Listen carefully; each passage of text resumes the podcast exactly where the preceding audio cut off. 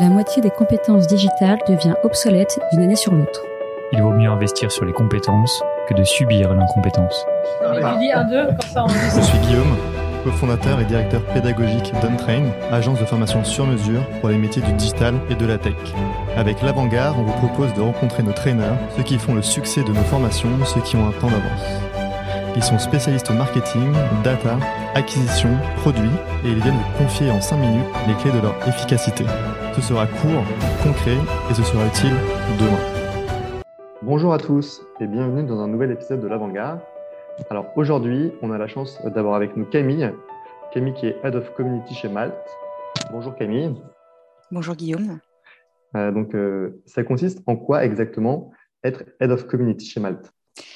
Merci tout d'abord de me recevoir. Alors effectivement, je travaille chez Malte qui rassemble une communauté de 260 000 freelances en France, Espagne et Allemagne. Et on a la particularité au sein de Malte d'avoir une équipe, l'équipe community qui est 100% dédiée au succès des freelances. Notre rôle, il consiste à les aider à réussir sur Malte et plus globalement dans leur choix de carrière. Merci Camille pour l'intro. Alors du coup, euh, aujourd'hui en France, le marché du freelancing est très développé. Donc, euh, est-ce que tu peux nous dire un peu plus d'où vient cet engouement?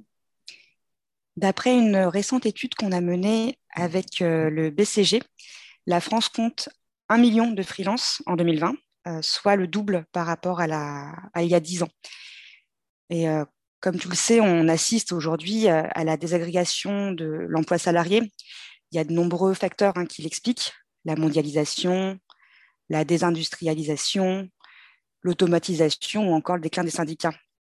Et, donc, cette, cette forme d'emploi, elle s'accompagne de moins en moins, en tout cas c'est perçu comme ça, euh, des avantages sociaux. Donc on, constate euh, quelques exemples, les salaires stagnent, euh, les parcours professionnels deviennent chaotiques, et pour beaucoup on s'ennuie de plus en plus. Alors qu'à l'inverse, les travailleurs et travailleuses, eux, elles, sont plus éduqués, plus nourris d'idées individualistes tous rêvent de liberté et d'autonomie et se mettent à leur compte pour y remédier.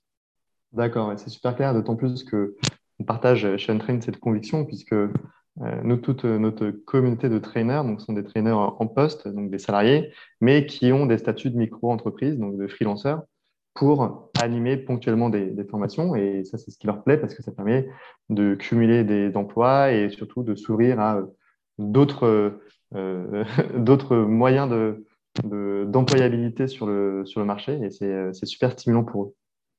Euh, et donc justement, est-ce que tu sais si la France est en avance sur le sujet du freelancing euh, aujourd'hui ou pas? C'est difficile de te répondre parce que ça va dépendre de multiples facteurs. Évidemment, la part de freelance hautement qualifiée dans la population active, mais il faut aussi, je pense, prendre en compte la part d'entreprises qui font appel à de la prestation de services ou sont à l'aise hein, justement avec ces nouvelles euh, formes de travail. Et puis, euh, c'est sans compter euh, le cadre culturel, juridique, social, voire fiscal du pays. Et donc, si on compare simplement la part des freelances hautement qualifiés par rapport à la population active, ce sont les États-Unis qui arrivent en tête de peloton. Et en Europe, on a quand même devant nous l'Angleterre, l'Italie, l'Espagne et l'Allemagne. D'accord. Et du coup, comment justement tu, toi tu envisages l'avenir du freelancing en France ou dans le monde? Et est-ce qu'on va vers euh, une fin du salariat euh, classique dans quelques années, vers des euh, nouveaux modes d'employabilité, de travail? Notamment, on parle beaucoup de digital nomade. Quels sont ces termes et justement comment toi tu vois tout ça? Oui, c'est une très bonne question. Je pense que le salariat euh, reste quand même hein, le, modèle incontournable, euh, tant il conditionne l'accès à des ressources vitales comme le logement ou la protection sociale. En réalité, je pense qu'on assiste euh, moins à la marginalisation du salariat qu'à la tendance d'autres formes de travail, justement le freelancing, à se rapprocher du salariat en termes de sécurité économique. Je vais te donner un exemple très précis on a euh, des freelances euh, au sein de la communauté Malte euh, qui, à un moment donné, bah, recherchent à accéder plus facilement à un crédit immobilier ou tout simplement à une location. Et des solutions comme le portage salarial bah, permet en fait de se salarier provisoirement et de récupérer ces trois mois, ces fameuses trois mois de, de fiches de paye. Donc c'est un exemple euh, mais on a en fait tout un éventail de ressources qui est en cours de déploiement pour offrir euh, aux freelances des avantages euh, approchant ceux des salariés. Et puis je pense qu'on tout le monde en fait n'a pas la fibre entrepreneuriale. je pense qu'il y a un avenir pour ces personnes-là dans le salariat, tout comme il y a un avenir aussi pour des entreprises. Et en particulier, je pense qu'on est, on est dans le bon écosystème, les entreprises du numérique qui sont en pleine croissance, et bah d'offrir des contrats salariés pour fidéliser engager euh, et retenir durablement sur, euh, sur leur projet. Et comme tu le précisais, moi je suis assez convaincue parce que c'est une tendance hein, qu'on observe euh, aussi hein, au sein de la communauté Malte.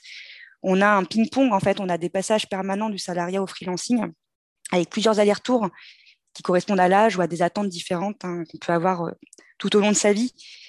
Donc moi, je pense que ce qui va surtout compter, c'est comment on accompagne ces transitions qui sont perpétuelles et comment on peut offrir l'accès au crédit, au logement et, à une protection sociale, peu importe finalement euh, le contrat social qu'on choisit.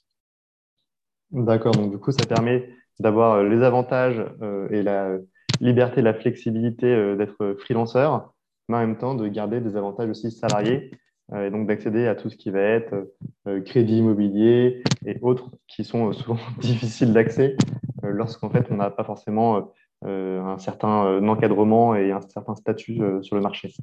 Oui, tout à fait. merci beaucoup. alors, j'ai une dernière question, peut-être avant de clôturer ce, ce, petit podcast sur le marché du freelancing. C'est est-ce que toi, tu as des ressources, des lectures ou des, contenus à partager pour approfondir un petit peu ce sujet autour du, du, marché du freelancing en 2020 comme en 2030 ou plus tard? Pour aller plus loin, effectivement, je conseille euh, les travaux de Laetitia Vito, euh, qui est spécialiste des euh, nouvelles formes du travail. Évidemment, les études que Malte mène en collaboration avec des chercheurs et qu'on publie deux voire trois fois par an. J'aime beaucoup le travail aussi de la néobanque Shine. Ils font un formidable travail de, mise à disposition de ressources sur la gestion administrative et fiscale. Et puis après, même si ce n'est pas des ressources, je trouve que l'assurance euh, que propose WeMind est aussi, euh, est aussi intéressante et à découvrir pour des personnes qui, euh, qui souhaitent se lancer dans le, dans le freelancing. Bah écoute, merci Camille pour tous ces conseils. On espère que tu vas convaincre beaucoup de personnes de se lancer dans le freelancing avec mal ou sans mal. Et je te remercie beaucoup pour ton temps également aujourd'hui et à très vite pour un prochain podcast. Merci.